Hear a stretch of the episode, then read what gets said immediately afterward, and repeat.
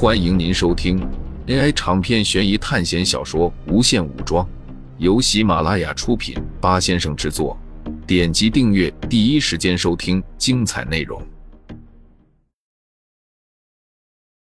两人没有办法，只能蜷缩在房间里。陈紫薇赶紧用心灵链接给冷心他们发消息。没过多久，门外果然传来了剧烈的冲击，但是接着就有一道紫色的屏障出现。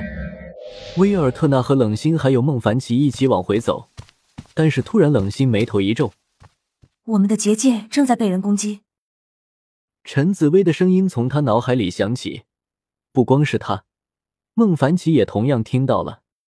随后，冷心马上加快脚步，朝着客栈的方向冲去。孟凡奇和威尔特那两人马上跟在冷心的后面。不好，他们居然有防备！久久没有打破结界防护罩的王彪两人着急的说道：“他们雇佣过来的海盗也砸不开结界。”此时，王彪回头一看，发现尹熙已经不见了踪影。这家伙什么时候逃走的？两人大惊失色，接着也开始逃离这里，因为不满对方加入海盗阵营，想要杀掉孟凡奇等人，拿他们的人头去给尹国皇家海军邀功。于是他们就这样头脑一热，就决定这样做了。但是他们现在连别人的防护罩都破不了，心里别提有多难受了。唐毅在旁边看着两人，他从一开始就不打算这样做，但是因为自身实力有限，阻止不了他们。就在陈波和王彪想逃跑的时候，冷心已经回来了。围在他们客栈的海盗足足有几十人。只见冷心拔出刀，剑光一闪，面前三个海盗已经身首异处。这些海盗早就发现不对劲了，他们是一半是受人雇佣来的，另外一半是想来抢夺这里的东西。因为现在半个土图家都知道这里住着东方来的人，他们手上有很多值钱的东西。这些消息都是从一个叫做旺达的海盗哪里流传出来的。在看到冷心杀人的时候，这些海盗们也拔出兵器想要战斗，但就在双方还没接触的时候，在远处出现了一群穿着铠甲的士兵。土图家并不是没有管理者，相反，这里的管理者已经存在了上百年了。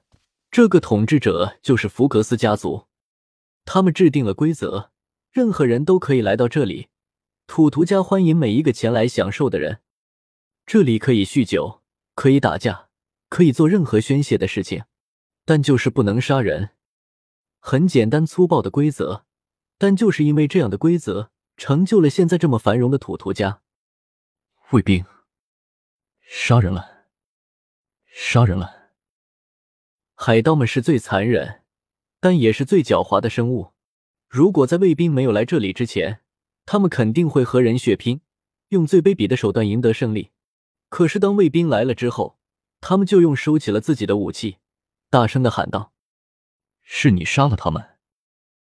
为首的士兵看着冷心问道：“是又怎么样？是他们先攻击我们的。”冷心一脸冰霜的看着卫兵，但他从这个卫兵的身上感受到了很强的压力。之前那个叫做旺达的海盗小头目。在海盗工会评定的等级是 C 级，但他依然是基因锁一阶的存在，那么就证明冷心的实力在这个世界仅仅只能算得上是中上级别，大概也就是 B 加之类的。事实上，他们并没有像尹熙说的那样去了海盗工会，他们前两天是去打探消息去了。对于土图家的统治者福格斯家族，他们是知道的。前几天他们刚上岸的时候。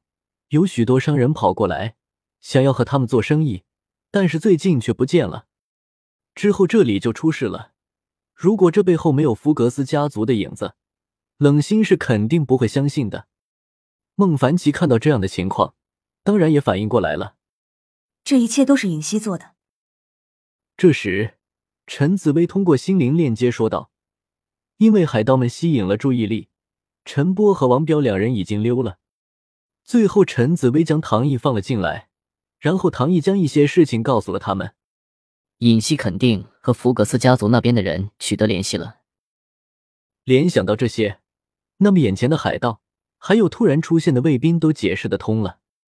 因为他们想不到，之前还决定一起合作考试的尹熙会突然背叛他们。虚伪的资本家总是想要维持一些表面上的规则，却又在暗地里下狠手。现在冷心杀人了，他们就有权逮捕冷心，还有孟凡奇这些人。那么他们的货物当然是扣押了。你得跟我们走一趟。为首的卫兵说完，身后走出来几个卫兵，拿着手铐就要上来抓人。冷心当然不会束手就擒了，他挥舞着双剑，手中冒着红光。圣灵挥击！只见眨眼间，他面前的两个卫兵就已经被拦腰斩断，命丧当场。在冷心出手的同时，卫兵头领也拔出了自己的武器，狠狠的朝着冷心刺了过来。这一剑十分恐怖，冷心根本反应不过来。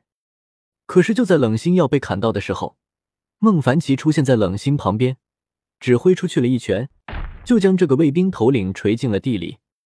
但是孟凡奇还没有停手，对着深陷进土地里的敌人，狠狠的挥出去了三拳，直到血浆爆裂为止。快走！孟凡奇对冷心喊道，然后他就冲进了客栈，扛起了苏叔和陈紫薇，马上朝着海边跑去。在孟凡奇解决最大的危险后，冷心阻断在后面：“你的船在哪里？”孟凡奇看着威尔特纳说道。船，我没有船啊！威尔特纳苦笑着说道：“没有船，你怎么去找杰克斯派洛？”当然，孟凡奇也不指望威尔特纳了。他朝着自己所在的商船跑了过去。他跑得十分的快，几乎是常人的两三倍。可是威尔特纳却也能跟得上来。看见他实力并不简单。没过多久，几人终于跑到了商船上。在海上航行的几天。孟凡奇他们也学习了怎么操控船。他把陈紫薇还有苏叔放下，几人开始放下风帆，准备离开港口。因为有冷心的阻拦，后面几乎没有人追上来。唯一漏网之鱼也被威尔特纳收拾掉了。他身上配了一把西洋剑。威尔特纳的剑术是非常厉害的，因为他是铁匠的养子，所以锻造技术十分的精湛，而且每天打铁让他身体十分强壮。等到孟凡奇将船已经驶出港口十多米的距离后，冷心才匆匆赶来。不多，他先是跳到其他船上，然后再借着力跳到了他们所在的商船上。虽然说是商船，但他们来到这里之后，发现绝大多数的船根本没有他们好。不得不说，学校给他们安排的身份真是细致。就连商船也是这样的，大明的造船技术当时在世界上都是领先的。这还要归功于最早的时候，明太祖朱元璋和最大的敌人陈友谅在鄱阳湖进行了水上大决战。不过，陈友谅的水军实力比朱元璋强太多了，这一下就给朱元璋打出阴影了。所以在朱元璋统一全国后，就全力发展水军。明朝著名太监郑和下西洋的时候，最大的宝船长度就有一百五十米，宽三十米。这样比起来，加勒比海盗的这些船只看起来就像是小船一样，所以孟凡奇惊讶的发现，他们的船质量居然这么好。不过这也是必须的，当时亚洲还没有打通太平洋到美洲的航线，无论是在亚洲的人，还是周瑜和美洲的人，在各自面对太平洋的时候，都称哪里是世界尽头。而在这部电影里面，有一个人有着通往世界尽头的地图。那个人就是南中国海海盗王萧峰船长萧峰。就在孟凡奇他们要离开的时候，从远处来了好几艘船。我们快点，他们要追上来了。